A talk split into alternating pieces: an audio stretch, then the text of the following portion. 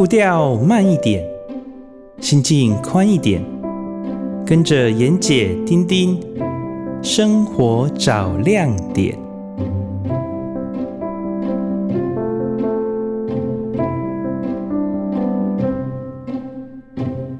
各位听众朋友，大家早安！早安，大家好。呃，您所收听的电台是 FM 九九点五云端新广播电台最自由的声音。啊，你所收听的节目是《生活找亮点》，我是主持人丁丁，我是主持人妍姐，大家好。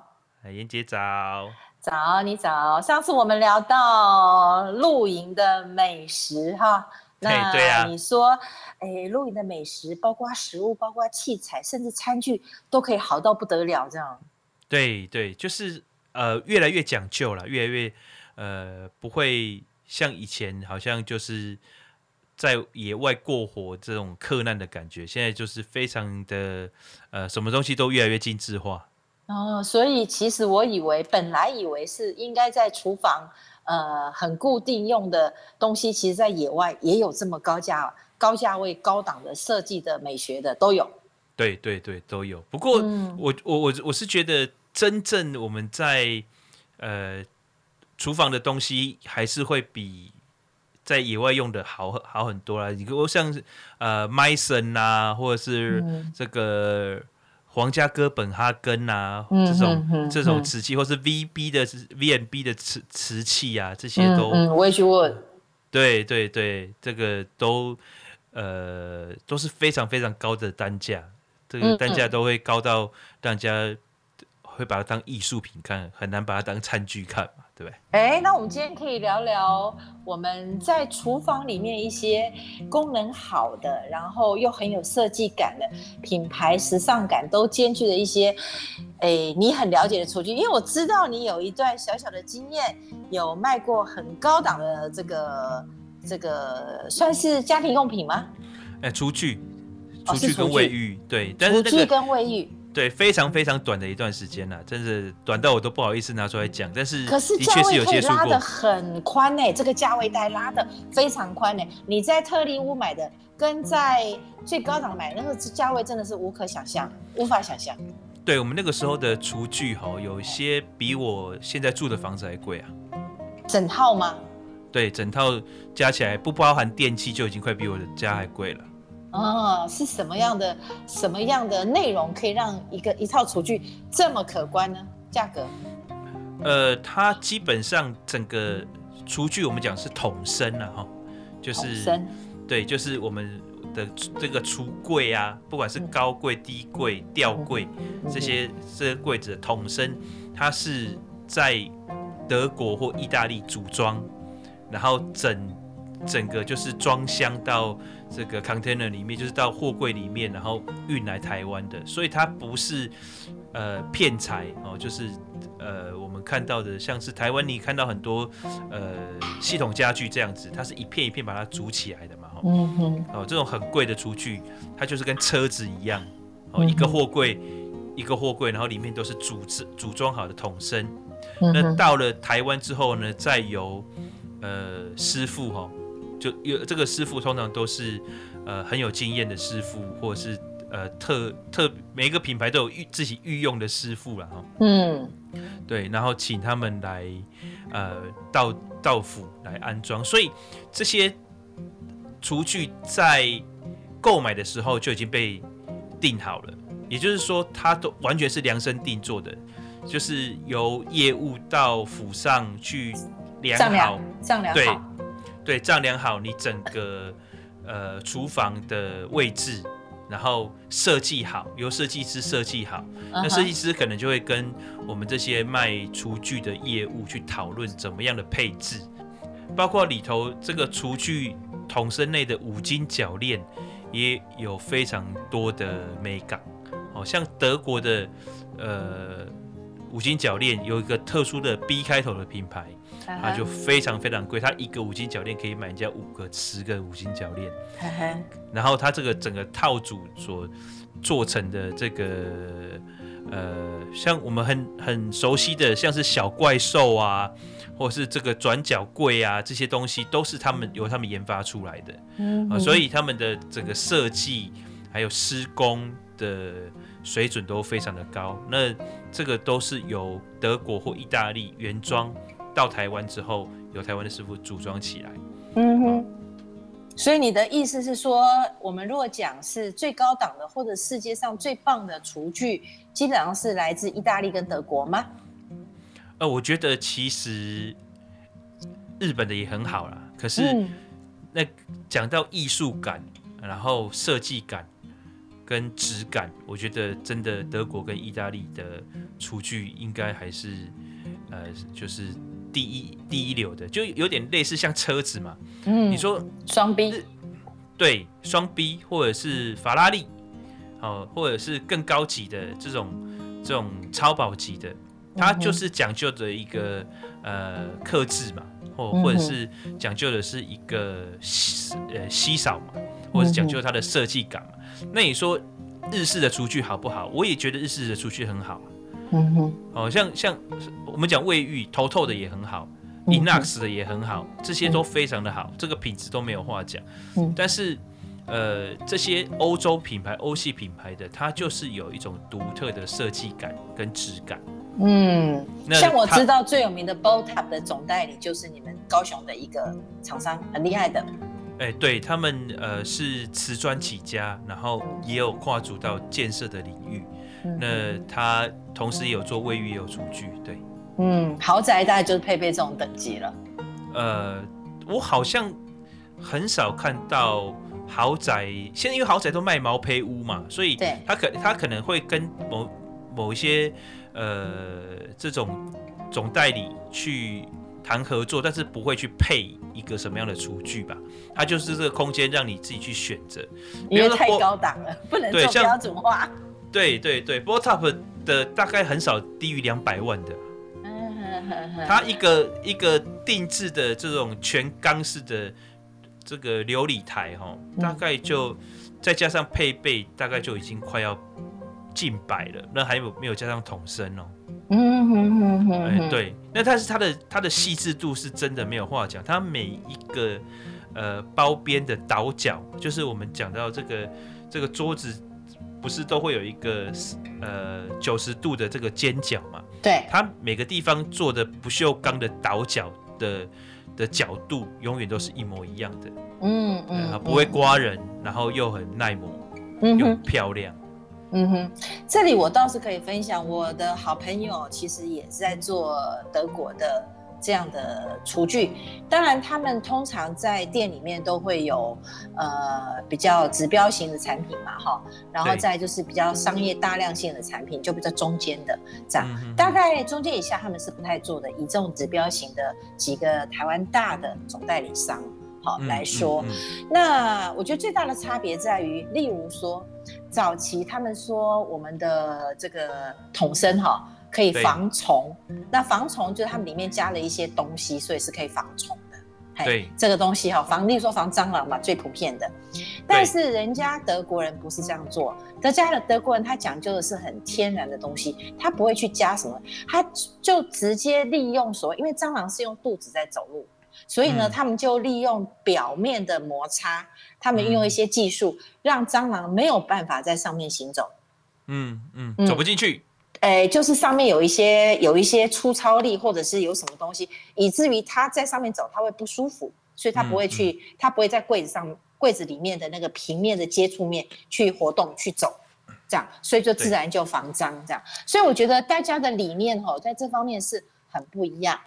那我朋友装了一个林内的瓦斯炉，我觉得他觉得非常好用，那我用我就觉得不顺手。所以真的是因人而异。那日本人太细心了，细、嗯、到第一个，他火力不会很大。那我这种喜欢烹饪就喜欢大火，好，所以这个火力就是一个问题。但它很多的安全设施，例如说空烧的时间，它可能多久它就自动断掉瓦斯，或者是它做 timer 或温度的设计，全部都是可以手调，是个别因应你的不同的食材来做个别的手调。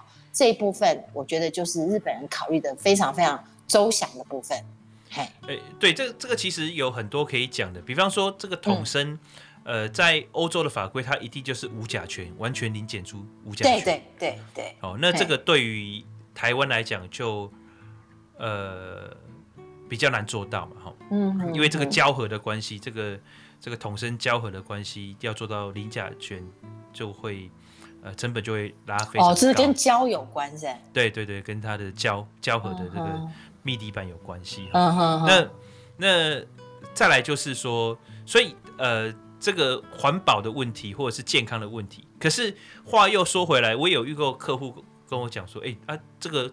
我的厨具零甲醛，可是我整个家里的装潢都是甲醛啊。你说油漆吗？各种各式各样的装潢，我们的木做的装潢里面，你就很难很难会没有甲醛。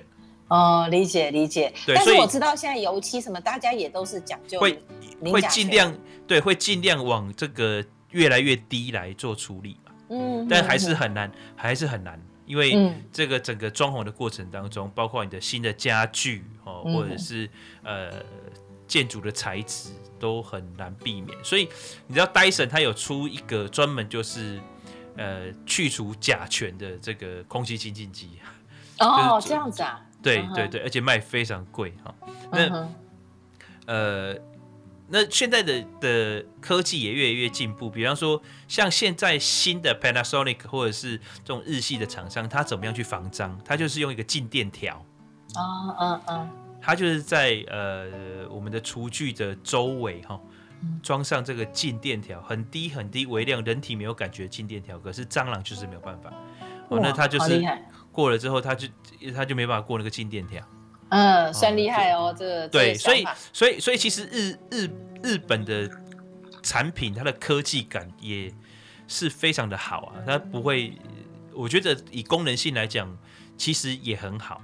真的，可是就好像我们开跑车，GTR 这个已经就是你上的你上的 GTR，它在纽柏林赛道的数据很长一段时间是霸凌 Porsche 911的。嗯嗯，对，可是、嗯、可是它还是没有办法取代很多人心目中九幺幺的地位嘛。经典。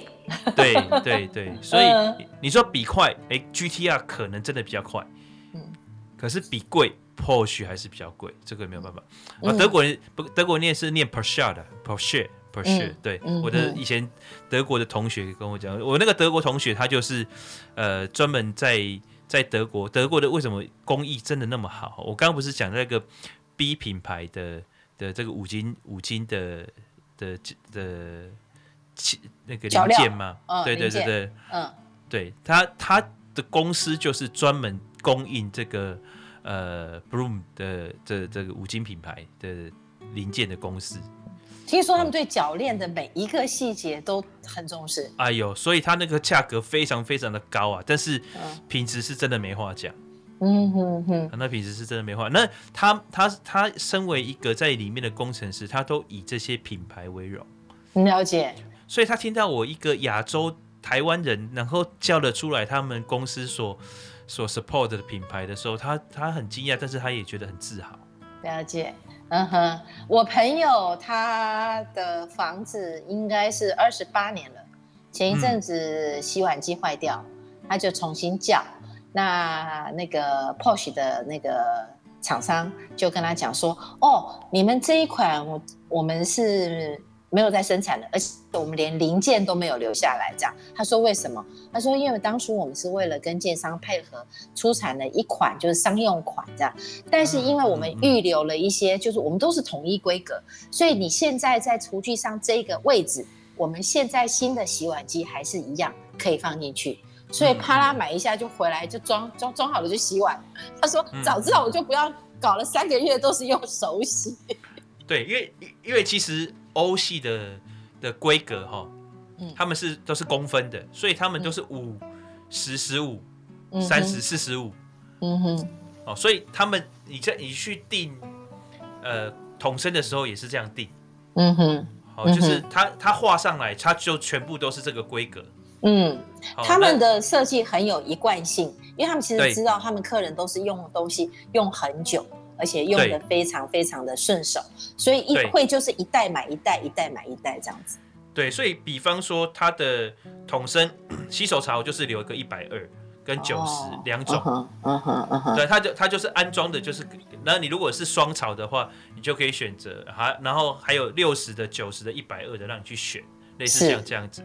好，那它的它的洗碗机就是这样，而他们他们在建筑法规规定，他们连预留的这个插头的位置都是一般高。哦，对，所以他们非常非常的规范。嗯哼，所以它它的这个设计虽然是越洋，但是都不会出出什么大包，因为它就是非常的规范。这一点怎么马马虎虎的这个华人还有台湾人，真的我相信可能在五五十年也学不上，因为我我觉得不是优劣的问题，是完全不同体系的问题，完全不同思维的问题。呃 我举个例子就知道为什么台湾人很难哦，这不是他们我们台湾的厂商不愿意做哦，实在是那个施工的品质有太大的差距。我我我们家装那个系统柜哈，那个系统柜，我们家这次装的系统柜是。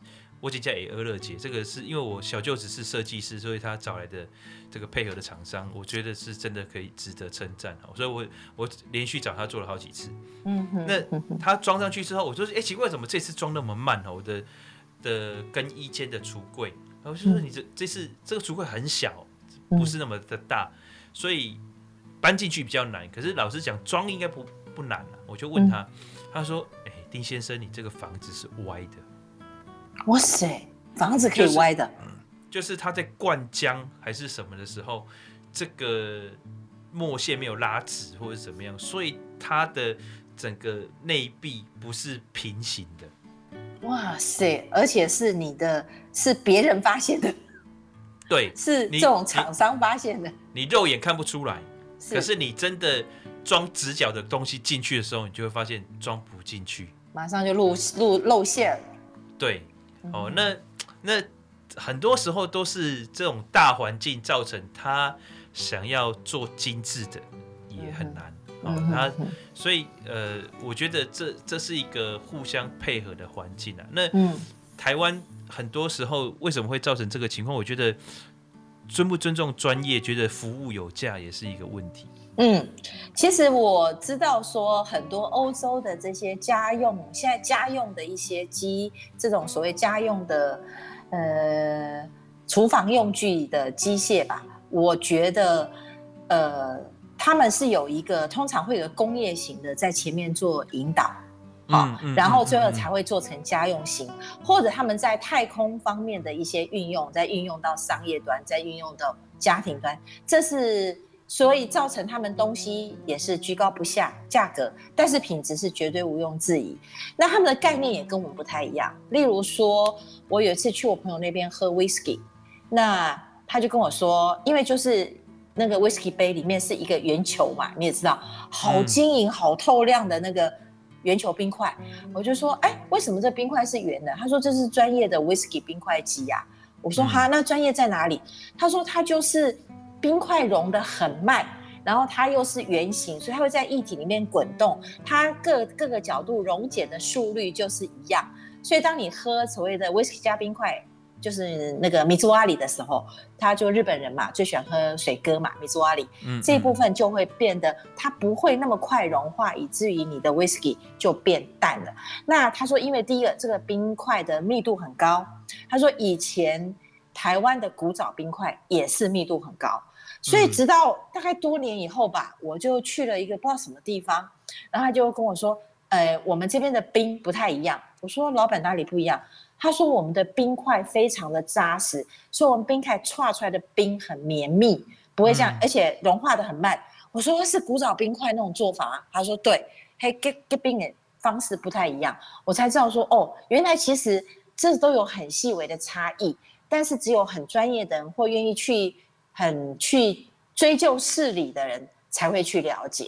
那例如又又例如说，其实早在我记得早在一九九五年吧，法国的所有的餐饮业就已经规定了，呃，意大利先规定，然后再来是法国，他们规定所有的沙西米你都必须经过他们的零下的冷冻机，所有的沙西米要经过解冻，对，才能够。上桌，那你说好，那怎么管理这件事情呢？卫生单位很简单嘛，他就到你的到你的厨房去，然后找看看你有没有这一台机器。如果你有这一台冷冻机，他就知道说，哦，你零下负三十度，你已经做到了，所以里面都菌都菌都死掉，没办法生存。那你解冻才沙西米上桌，嗯、那这也是最新鲜的表示。嗯嗯、所以就、如果查不到这些，就是直接开罚单。所以就这么简单。我觉得人家真的是有动头脑的啦。对，这个、嗯、这种其实魔鬼藏在细节里。你刚刚讲到那个冰块哦，就我就是满满都是泪啊。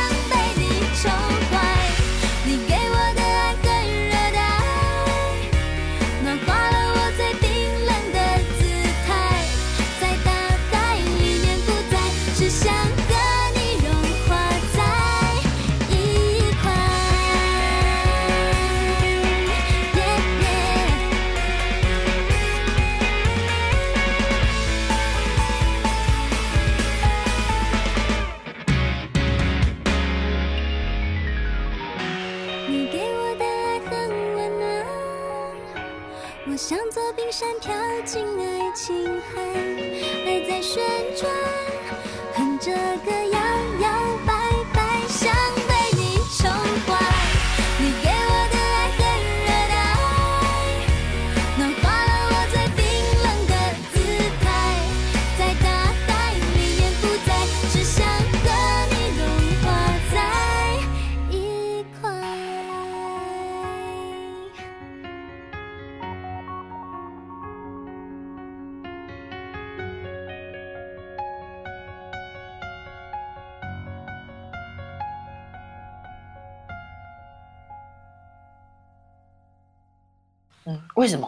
因为我喜欢喝威士忌。哦，是。那过去的威士忌的冰块最讲究的是用手工凿的，嗯哼，而且它会把外面的那一层先凿开，嗯，所以你看到那个杯子里面的这个 cube 就是 ice cube，它永远都是透明的，嗯，非常非常晶亮，嗯，很对，很漂亮。嗯，那可是你在家里要怎么办？你就慢慢凿啊。不可没有，你家里没办法做这么大块的冰块啊！你就去买来大冰块，然后凿成一小块一小块，最中间那一块。我我为了喝最结实的那一块，我为了喝一杯酒，然后我去外面买一个大块冰块，然后在这边凿也不现实嘛，因为凿那个东西也是要器具的。我觉得你会，你是会这样做的人。哎，但是我我比较聪明一点，我去找到专门做这种冰块的盒子。哦，嗯哼，对，它是一个。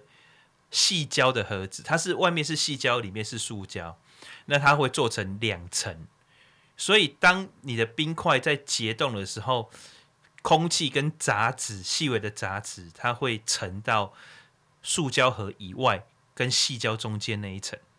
哇！然后你把它拔开了以后，这个 ice cube 它就是透明的。嗯嗯，对，而且很扎实，密度很高。对，它它相对是它相对是扎实的。对，因为这个之前我试过很多，像是呃，我忘了是在是在日系的还是台系的这种呃的这种家饰家具店有他们有那种细胶的制冰球，嗯，那做出来是大是够大，但是就是不漂亮，嗯嗯，对，它不透明嘛。那我老婆就说啊，冰块够大就好了，你要透明干嘛？呃，我就觉得这是喝酒本来有时候就是一种气氛嘛，哦，对，那个视觉的效果太重要了。这个是属于我一个男人在半夜的小确幸嘛，哦，所以我就还是去继续追求。哎，那一个盒子也不便宜，光是制冰盒一个要三三四百块的样子啊。是哦，但是我觉得生活享受是这样，情情趣是这样，你不知为不知，知道了就回不去了。哎，对啊，就是给他给啦，讲实在话。对，那那做这个事情，其实很多就是做做在这个细节里。像呃，我们刚刚讲到很多，像洗衣机也是啊。那个米的前很多很多年前啊，出了一款洗衣机，它就是标榜把一个玫瑰花，一整朵玫瑰花丢进去里面洗，嗯，这个玫瑰花拿出来，它还是不会散掉，嗯，可是它有洗净力，哎，这个就很厉害，嗯，保护衣物。对对对，就是你的衣衣服进去洗不会洗坏掉，但是它有洗净力。嗯哼，那那那这个这个东西的 mega 就是他们想出来做出来，所以它贵嘛。你看那个 Miele 的一台洗衣机可以买日系的买三台。嗯，没错。其实冰箱也是这样，因为我自己也用冰箱，而且会很讲究冰箱。其实如果了解原理之后，你就会觉得花钱是值得的。就是你讲的，真的细节真的太细太细了。对，我我我我以前遇过一个冰箱，我一直难以忘怀。呃，美国的品牌吧，叫 Sub Zero。是，嗯、对我我就觉得它非常的厉害。欸、我就是用那个牌子啊？是吗？是吗？哇，英雄所见略同。我家是，我就是用那个牌子。我家是太小了，不然的话，我其实是很想要买这个 Sub Zero 的，嗯、因为 Sub Zero 我我我看的时候都是没有想的。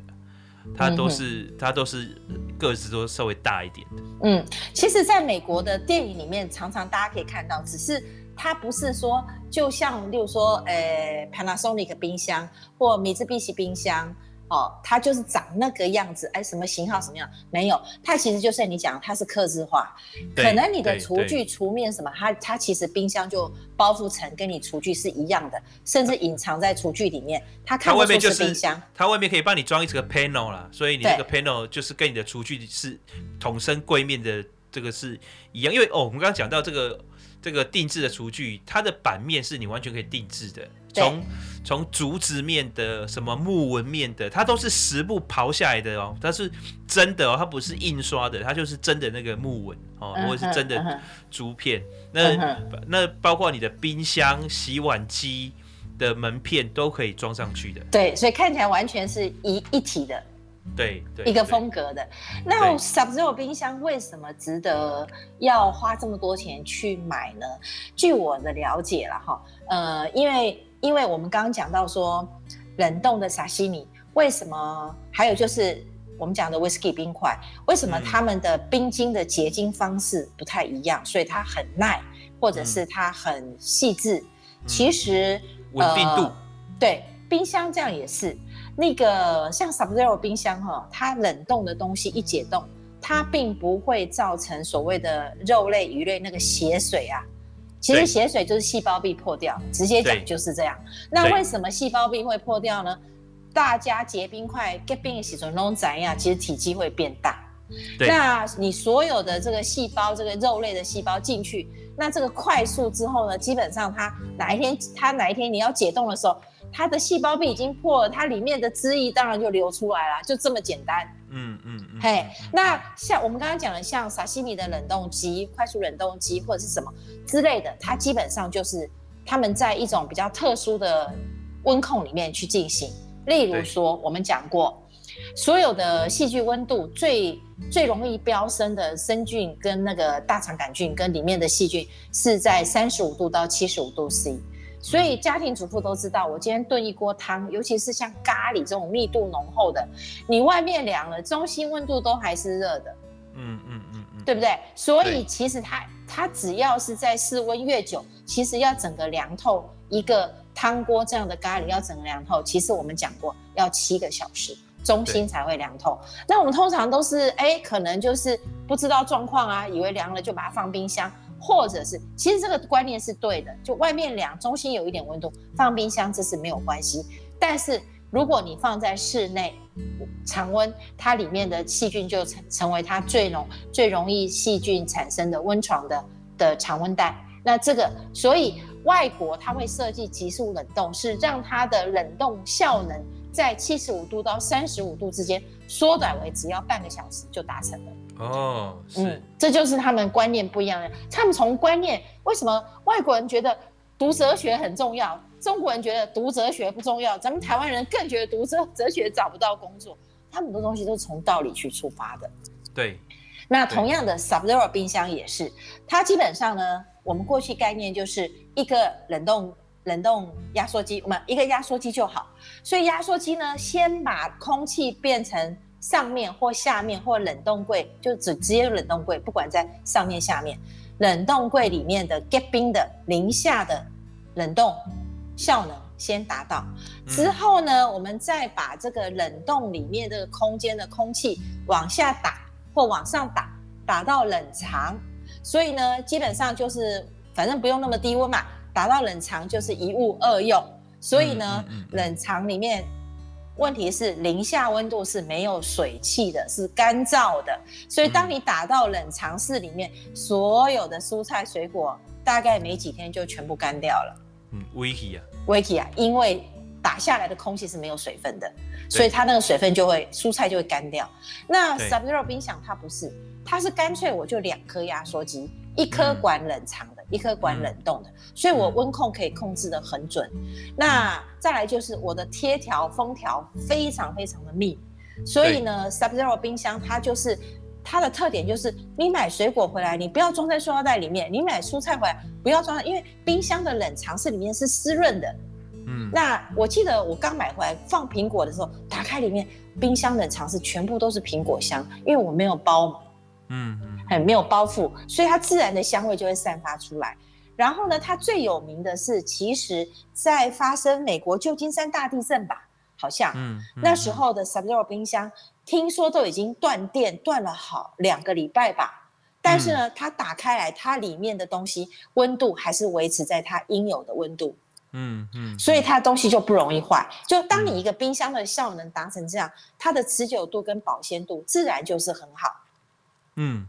嗯，是，但是问题是，愿意花这么多精神去做这样冰箱的厂商，他就是要承担比较大的成本啊、企业经营啊、技术啊、零件啊、库库存啊，所以它自然冰箱就贵了。Sub-Zero 冰箱应该大概大部分都是在五十万上下起跳的。嗯、那我记得我们我朋友这边那天他买了一个冰箱是。呃，应该是百万冰箱吧，就他们一个新款，然后里面还有附你最喜欢的喝喝红酒的酒柜，然后含冰箱嗯嗯嗯这样，那它就有三组温控哦。对，嗯，我我以前卖过，我不是卖过，我看过最贵的 Sub-Zero 是两百万。对，那那那最高的旗舰级了，那是旗舰旗舰级。所以所以 Sub-Zero 大概就是跟车子差不多了，真的，它就是跟跟车子差不多，从国产的车子的车价到进口车子车价都有。嗯哼嗯哼，对。听说哈，BOTOP 的水龙头也是很有学问的。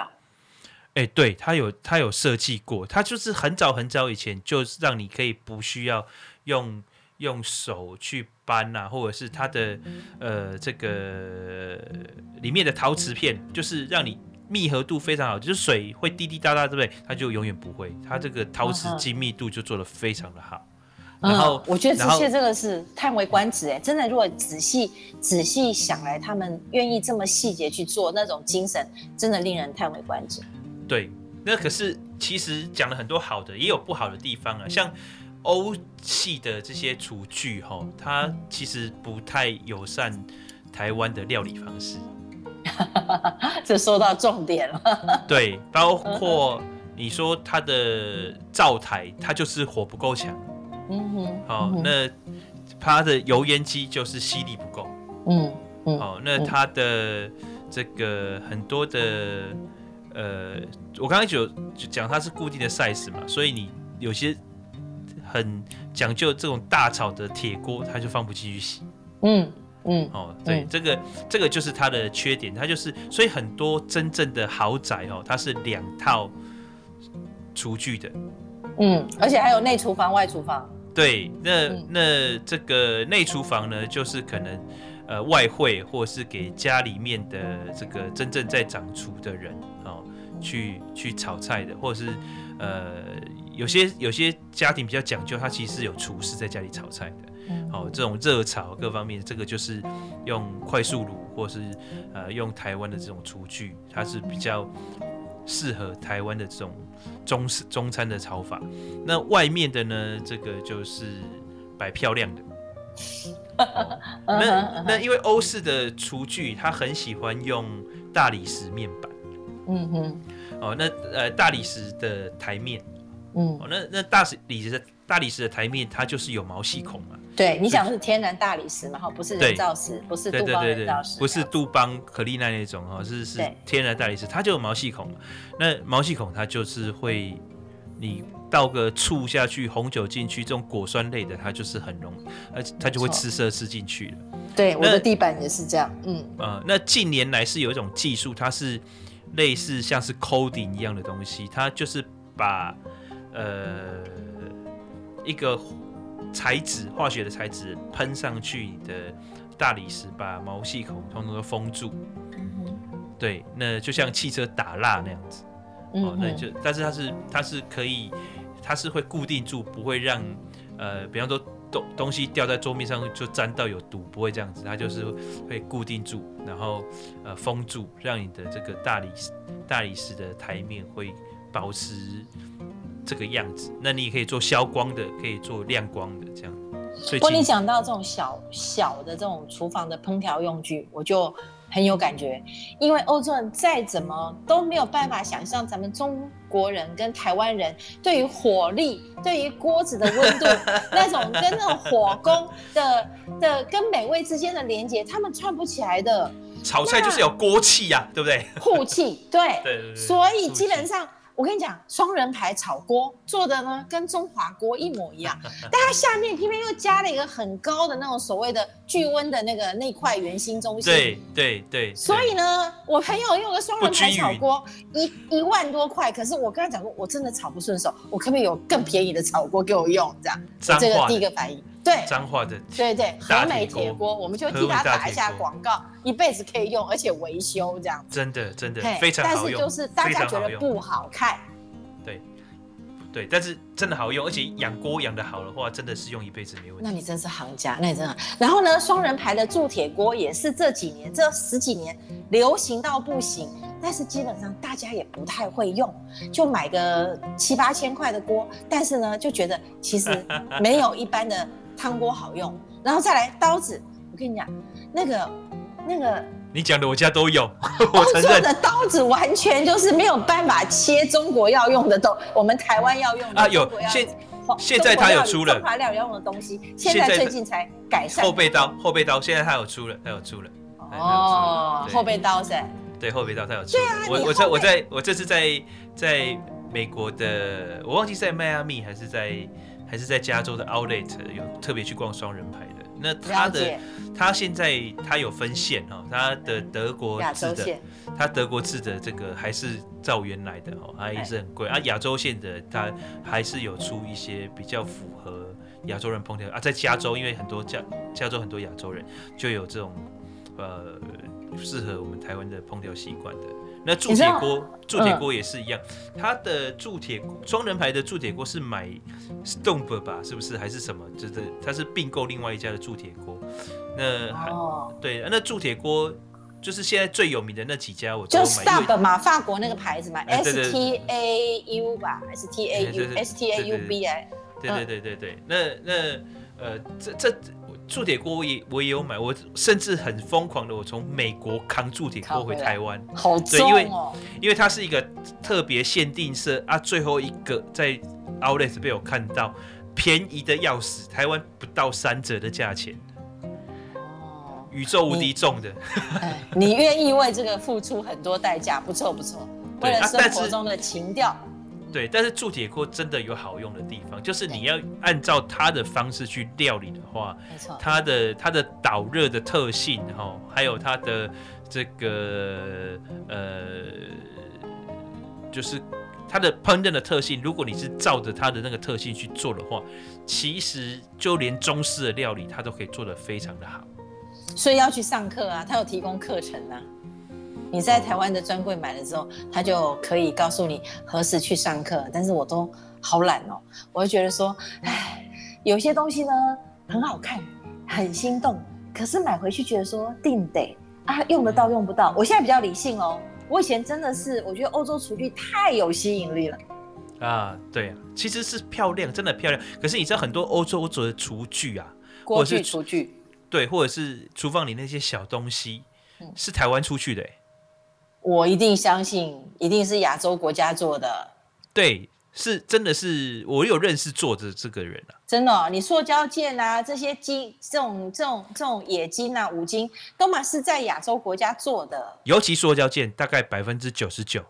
哦。就是你看到那个能够卖上百元以上的这些塑胶件，百分之九十九都是台湾出去的。嗯，所以这就是咱们厉害的地方，但是咱们做不了品牌。对，那这个台湾射出成型的工厂，呃，做的这些塑胶件真的非常非常的厉害，然后到国外就是卖很高很高的价格。嗯，其实我听说台湾有一家做潜水衣很有名的，在宜兰，世界第二大潜水衣的代工厂，哦、咱们台湾人自己做的，哦、但是呢，发展自有品牌就发展不起来，还是最后拿人家的设计图乖乖帮人家生产。嗯，这个好像是台湾各种产业都很难很难走出去的这个一个。现在只有希望你们年轻父母啊，呃，能够把这些所谓的框框啊，这些都不要给小孩加在身上。我觉得最重要、最重要，回讲到最根源就是教育。我们现在来谈一点教育吧。嗯，好啊。因为这个正是你现在最重要的阶段的任务。嗯，是。嗯，我觉得我们台湾人真的。只能做代工，或者是我们讲说 这个三到五趴这个蒙坦这这这个不小月的方式。对，我觉得其实最根最根究底就是我们要求标准答案，还有我们对学生这种所谓的嗯儒家文化嘛，我也不知道，反正就是我觉得这些条条框框是以至于我们在这方面只能做这些东西的最原始最原始的起点，你觉得呢？呃，这几年像，呃，前几年树德科大有出了一个古幼文，我不知道燕姐还记不记得？我知道，呃，设计师。对对对，他那个时候就是我去采访的，因为刚好树德科大是我采访的区域哈。嗯哼。我觉得在这几年，包括呃这个 Michelle Obama 穿的那个设计师叫做吴继刚嘛，也是台湾出去的。嗯哼。我觉得，我觉得。台湾的设计的能力，或者是您刚刚讲到的这些呃限制，其实越来越淡化了。嗯，很好。嗯、因为因为这是政治正确，你知道吗？就是包括了呃各样的 border，就是逐渐被打破。但是但是我觉得有一个很很大的问题哦，就是在于台湾真正的市场，嗯哼，够不够大？呃、或者是说，台湾已经走进国际市场的这些大的厂牌，它的创新跟勇敢的程度，你其实，呃，怎么讲？我我如果是我我我我我是掌握这些品牌的的股东会，我看到 HTC 搞成这样子，你觉得我还敢去做品牌，是然后在世界闯吗？其实就很难了，对不对？所以，嗯，对，但是我只能说这些老板们是三四年级生，三四年级生的背景。但是我现在讲的是，如果说我们现在掌握年轻人主流是七年级生、八年级生，甚至现在已经九年级生都出来上班了，有没有？甚至你自己的小孩，你觉得未来有没有可能，我们摒弃掉以前的包袱，然后？呃，就像你讲这几个例子，变得更多、更丰富、更普遍，遍地开花，有可能吗？哎，实在讲，我觉得很难，因为整体的环境的氛围跟限制，所以不会言的讲，我还是比较期待能够把孩子送出国，开开眼界。他要不要回来台湾发展，那在于他的选择。但是，嗯、但是，呃，受教育的这一段，还是必须要到国外去才能开阔眼界啦。真的是这样。你看。嗯呃，这些真的在国际上发光发热的，有哪一个是真的是从台湾开始展现能量的？很少，因为我们台湾的整体的社会环境，我觉得这个从教育一直到经济的量体，到呃到整个社会的氛围，都会造成这个影响。台湾其实有一种呃很明显的是仇富。然后，然后不喜欢跟我不一样的人，然后很怕别人比我自己优秀，所以看到不一样比我优秀的人，我们就想尽办法把他给给排挤掉。然后再来就是这整个社会的氛围就是这样。然后总而言之就是一句话，就是我看到你不好，我就安心了。啊，会这样吗？很多很多情况。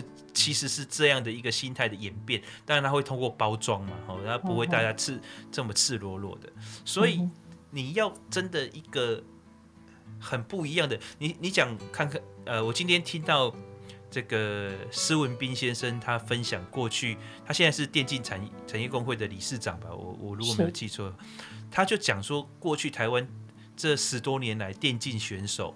出国比赛所受到困境跟待遇，你就知道说这些其实他是很优秀的人，但是都被很多的偏见所所限制住，然后被就被贴上标签跟异样的眼光。同样的一样的技能，在亚洲其他国家，比方说韩国、日本，这些人是被 promote 的，这些人是被呃高举的，甚至是开名车、住豪宅的。可是，在台湾就会被贴标签。嗯嗯嗯嗯哦，所以所以这个情况其实，呃，我我在我当学生的时候就是这样啊，到现在还是这样啊，所以所以呃，我不觉得是短期之内会被改变的啦。嗯，所以持续送小孩出国这件事情，在台湾还是会跟会越演越烈吗？没有这个。这个完全就是一个非常呃吊诡的情况，因为哈，我有看到一个现象是，过去我们这一代，我跟你还是有一些年龄上的差距。我们这一代呢，基本上大概就是读大学读完之后，研究所出去，很多都没有回来。嗯、那这没有关系，但是我们大概都是研究所在那边呃读书嘛，哈，嗯，呃、我的朋友也都是。可是呢，现在以你这边可能属于中生代，但以我小孩的他们那一代，他们大概很多都是慢慢慢慢，尤其往越越往后世代靠近，他们大概都是大学就出去读了。嗯嗯嗯。所以，但大学读不好读，因为你得得读他们的历史、宪法、地理，什么都得读，这样很麻烦。但是现在，因为我们累积的财富足够让他们去读昂贵的大学，哦，不用靠奖学金，不用靠打工这些，所以很多小孩。其实寒暑假回来，捷运上一堆都是讲的那种，就是道道地地的英文，甚至高中就去 boarding school，很多都是这样子。那这样子的人，他们他们回来，我真的不知道有没有办法把台湾的东西再再加入更多元化、多元的文化。欸，其实我看到的情况又不太一样，就是现在台湾出国留学的比例是逐年的在大幅递减。嗯哼，嗯哼。所以，真正呃出国念书的人越来越少，嗯哼，嗯哼，少少蛮多的，嗯哼，会不会是研究所呢？呃，其实其实都就是整整体的留学的数量是往下掉的，OK，、uh-huh. 很明显。那当然这个少子化嘛，也也会有关系，但是比例上来讲也是少的，嗯嗯嗯。哦，所以所以整个我们刚刚讲就是说，哎，你不出国，眼界很难变得更开阔，然后你的思考有些很难被启发。可是台湾目前的整个趋势却是越来越封闭的。嗯，我觉得这题目很严肃，但是很值得来聊一聊，因为我们两个有不同的经验嘛，哈，也有不同的接触，在世代上或在环境上，我觉得我们来聊聊严肃的话题，让所谓的这些怎么讲，这些现象，我们可以有一些不同的解读，你觉得怎么样？我们下一次单元来聊聊教育这个东西。好，现在我们现在越挖坑越多，有点。快还不完的感觉，尤其是能 录影教育，还有厨厨艺啊，对对对，太丰富了，果然是有亮点的节目。对，我觉得这个再快还不完了，我们。嗯，加油加油，呃，一视频以后一周一两两次啊，两个单元，以后要开两集吗？制作人，制作人，导播，导播，不是我肝，我的肝已经隐隐作痛了。对，你最近生活到底怎么了？呃，斜杠太远了，现在开始卖珠宝，你知道吗？哦，是哈，哦，那我们下次就聊聊珠宝吧。哦，这个好，我是刚开始学啦。哦，你真的开始学珠宝鉴定啊？呃，没有学珠宝鉴定，我们就是代理这个外国的这种珠宝饰品来卖嘛，就是小东西。哦，了解，了解，了解，比较流行性的东西。对，这个珠宝鉴定，我大概此生是无缘的啦。我有一个朋友很厉害，他之前在在中国批玉石回来卖，你知道这个就是心脏要很强，这个这个懂不懂是一回事嘛，然后买回来卖不卖出去又是一回事嘛，哈，这个对他们就是专门在做这个生意，而且做的还不错。他们那个时候在脸书上一一个晚上就是六位数字的收入，嗯嗯嗯，起伏很大，就对，好的时候吃肉。不好的时候喝风吃风，对这个我听起来就觉得很可怕。所以他他年轻的时候做做做到就是身体都坏的差不多了，就觉得不能再搞这样搞下去了，因为压力太大。嗯哼，我们丁丁呢，基本上是在承受着人生现在呃有压力的这个承承先启后、承上启下的这个中间的三明治世代，但是努力的追求自己美好的生活体验。对，然后脑袋还被门夹，答应来做广播节目，这样。不要这样嘛！你看，第一个我们有缘，第二个我们听众朋友可以听到更丰富的东西。我很高兴啊，真的是很高兴做有机会来来呃变成这个广播人的一个身份。又一个斜杠啊！呃，又一个斜杠，对，很很很有趣的经历，真的。尤其我还有另外一个节目，带我女儿一起。做节目啊，我觉得这个也是可以增加我们亲子之间的沟通跟。哎，这节目时段要不要跟听众朋友讲一下呀？呃，就在就在我们这个节目的之前啊，晚早上的七点到八点。嗯，就是、所以提早一个小时收听吧。对对，就是花生什么树？那当然你在网络上也可以听得到。嗯，好，我们今天节目是不是到这里要结束了呢？差不多了。对，那谢谢各位呃听众朋友的陪伴，我们一个小时的时间。对，谢谢您的陪伴，谢谢。下周再见。下周再见，拜拜。好，谢谢，拜拜。拜拜，谢谢。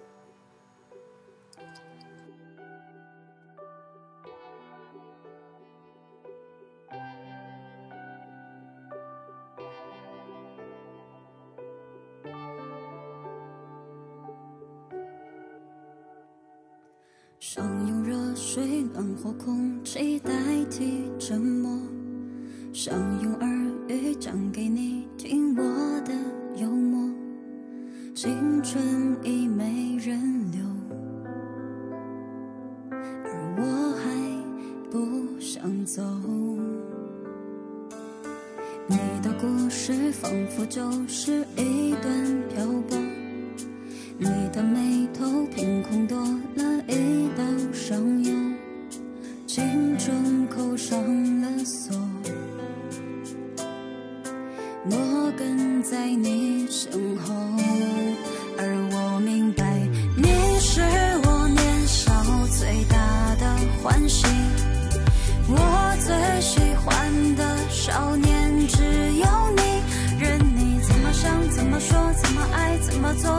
厌倦和沉默都没有错。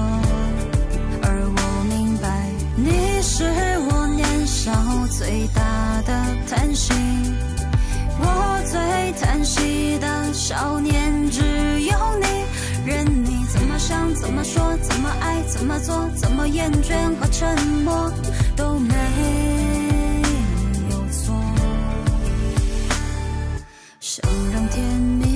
吹你的寂寞天空，想把海水放在你的银河宇宙，越关切越笨拙。